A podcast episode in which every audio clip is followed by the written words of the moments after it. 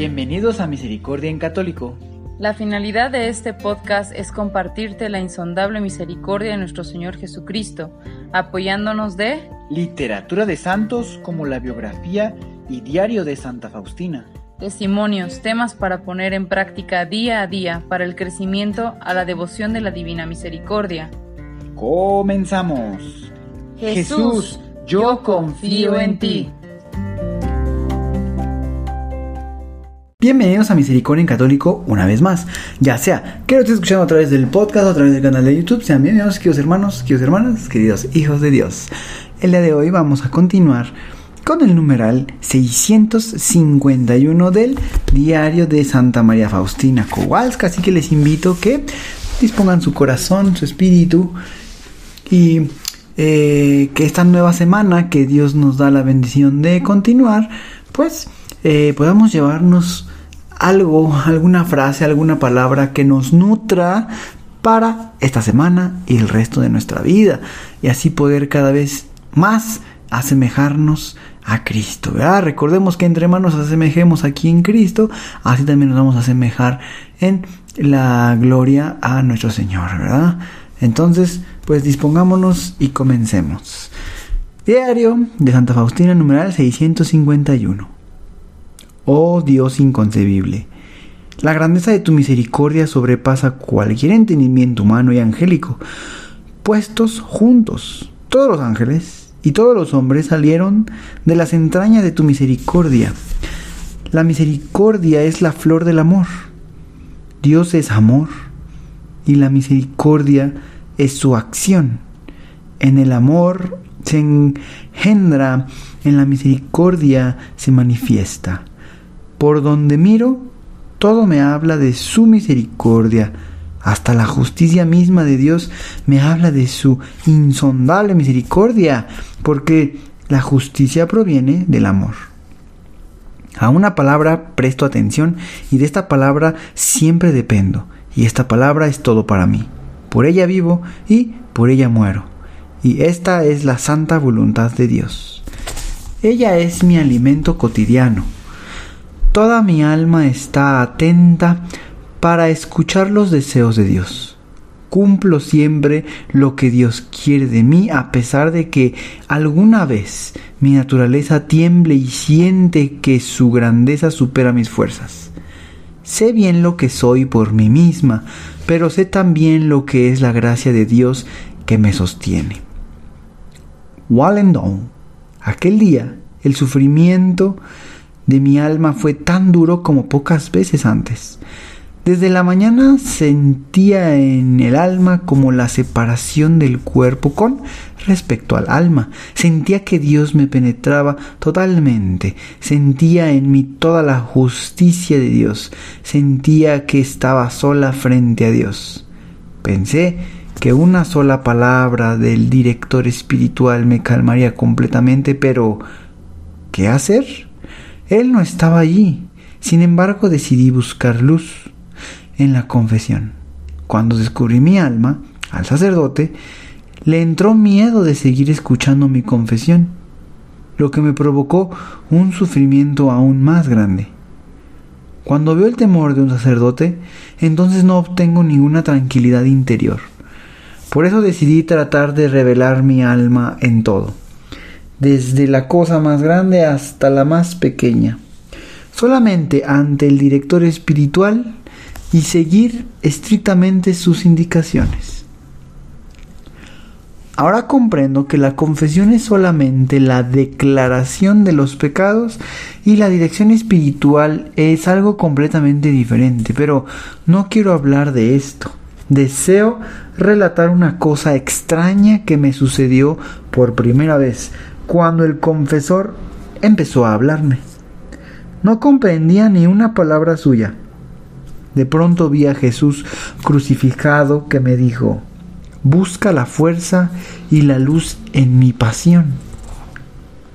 Terminada la confesión, medité la tremenda pasión de Jesús y comprendí que lo que yo sufría era nada en comparación con la pasión del Creador y que cada imperfección, hasta la más pequeña, había sido causada de aquella tremenda pasión.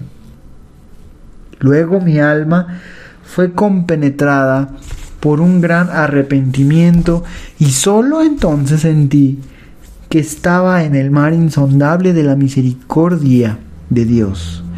Oh, qué pocas palabras tengo para expresar lo que siento.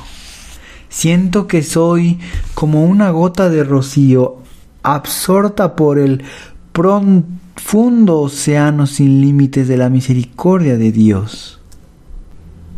11 de mayo de 1936.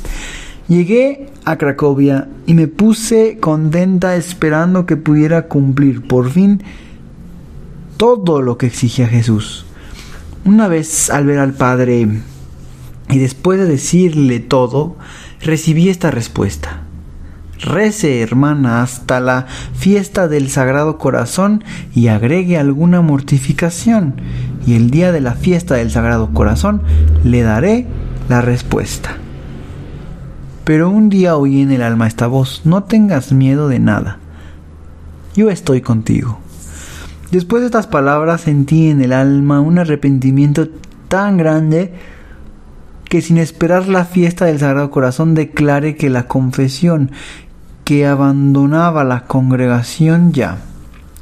Declaré en la confesión que abandonaba la congregación ya. El padre me contestó, si usted misma, hermana, ha tomado esta decisión, tomará también la responsabilidad por sí misma. Pues vaya, me alegré de que ya saliera. A la mañana siguiente de pronto me abandonó la presencia de Dios. Una gran oscuridad envolvió mi alma. No lograba rezar debido a este inesperado abandono de parte de Dios. Decidí aplazar esta cuestión un poco hasta consultar con el Padre. El padre Andrés me contestó que los cambios de este tipo suceden frecuentemente y no es un impedimento para obrar.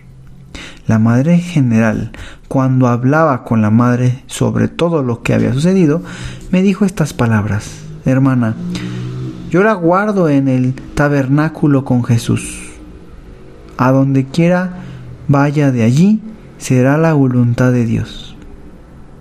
19 de junio, cuando fuimos a los jesuitas para la procesión del Sagrado Corazón, durante las vísperas, vi los mismos rayos que están pintados en la imagen, saliendo de la Santísima Hostia.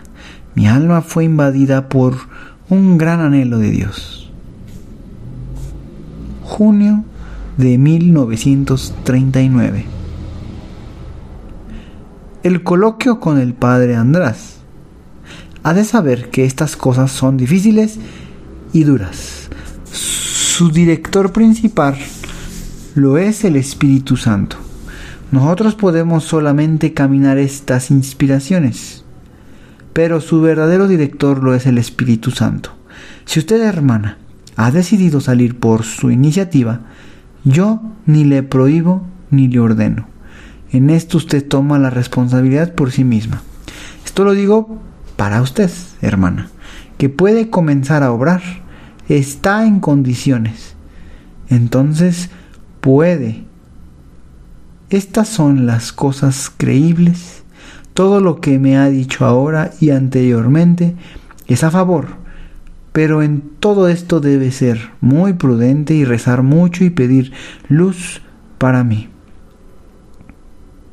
Durante la misa celebrada por el Padre Andrés, vi al pequeño Jesús que me dijo que debía depender de él en todo Ninguna acción hecha de propio árbitro, aunque te cueste mucho esfuerzo, no me agrada. Comprendí esta dependencia. Pues bien, queridos hermanos, pues en estos numerales, queridos hermanos, no sé ustedes, pero a mí me parece que se está acercando ese momento en donde Santa Faustina saldrá para comenzar esa congregación, esa nueva congregación. Pero vaya, vaya situación cada que quiere comenzar, cada que va a hacer algo, sucede algo. Sucede algo que o le frena, que, que, que no se puede, ¿verdad? Entre muchas cosas, queridos hermanos, eso también puede a veces sucedernos en la vida cotidiana. Pero bien Jesús nos dice, bueno, escuchamos a través del sacerdote, hay que orar, hay que pedir luz al Espíritu Santo para saber qué hacer. Verdaderamente nosotros desconocemos el futuro. Si supiéramos cuál es la acción que hay que hacer y no equivocarnos, pues quizá eh, pues, lo haríamos, ¿verdad? Sin embargo, a expensas de no saber qué hacer, hay que orar, tener paciencia y recordar que muchas veces las cosas se pueden ir obstaculizando, pero tarde que temprano, si es voluntad de Dios, algo va a suceder, queridos hermanos. Recordemos ya en el pasado que hemos leído en el diario de Santa Faustina que Jesús ha dicho, las almas, conozcan o no conozcan, quieran o no quieran, realizan mi voluntad.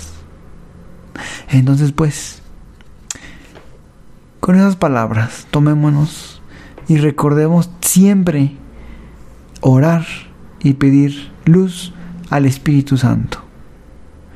Eso creo que sería lo básico que tendríamos que hacer en las pruebas y todo el día, es decir, todos los días. Puede haber días de luz y de alegría, inclusive en esos momentos, orar y pedir luz al Espíritu Santo de cómo actuar en esos momentos, de no desperdiciar aquellos momentos.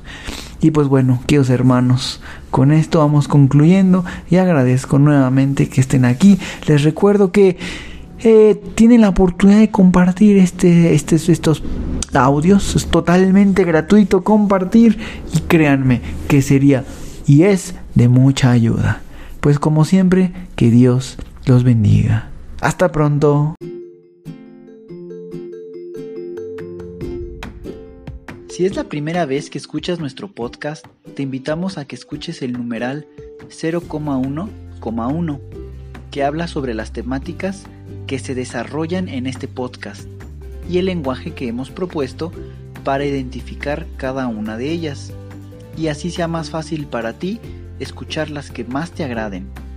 Te dejamos el link del audio y la lista de las temáticas en la descripción que este audio tiene.